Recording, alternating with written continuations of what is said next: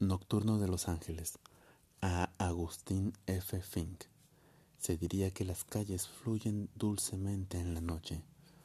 Las luces no son tan vivas que logren desvelar el secreto, el secreto que los hombres que van y vienen conocen. Porque todos están en el secreto y nada se ganaría compartirlo en mil pedazos.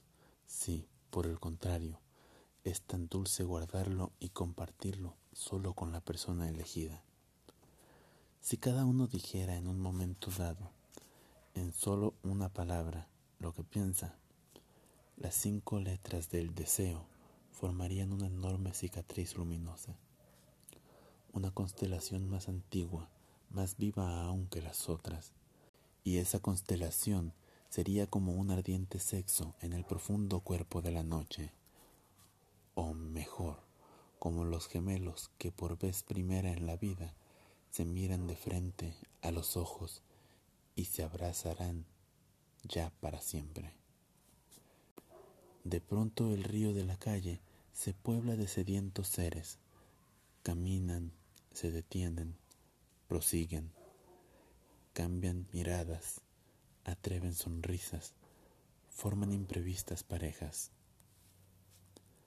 Hay recodos y bancos de sombra, orillas de indefinibles formas profundas y súbitos huecos de luz que ciega y puertas que ceden a la presión más leve.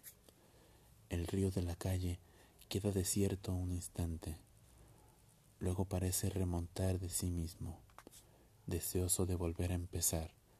Queda un momento paralizado, mudo, anhelante, como el corazón entre dos espasmos. Pero una nueva pulsación, un nuevo latido, arroja al río de la calle nuevos sedientos seres.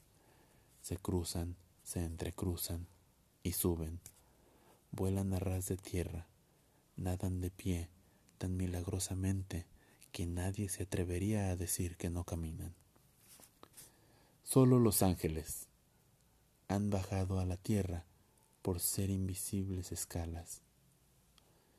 Vienen del mar, que es el espejo del cielo, en barcos de humo y sombra, a fundirse y confundirse con los mortales, a rendir sus frentes con los muslos de las mujeres, a dejar que otras manos palpen sus cuerpos febrilmente, y que otros cuerpos busquen los suyos hasta encontrarlos, como se encuentran al cerrarse los labios de una misma boca, al fatigar su boca tanto tiempo inactiva, a poner en libertad sus lenguas de fuego, a decir las canciones, los juramentos, las malas palabras, en que los hombres concentran el antiguo misterio de la carne, la sangre, el deseo.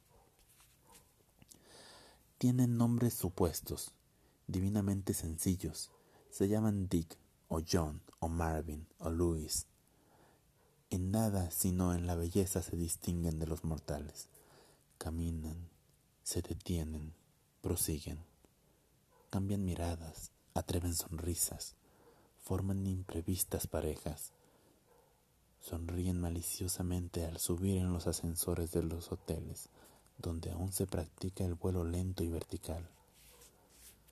En sus cuerpos desnudos hay huellas celestiales, signos, estrellas y letras azules se dejan caer en las ramas, se hunden en las almohadas que los hacen pensar todavía un momento en las nubes, pero cierran los ojos para entregarse mejor a los goces de su encarnación misteriosa. Y, cuando duermen, sueñan no con los ángeles, sino con los mortales.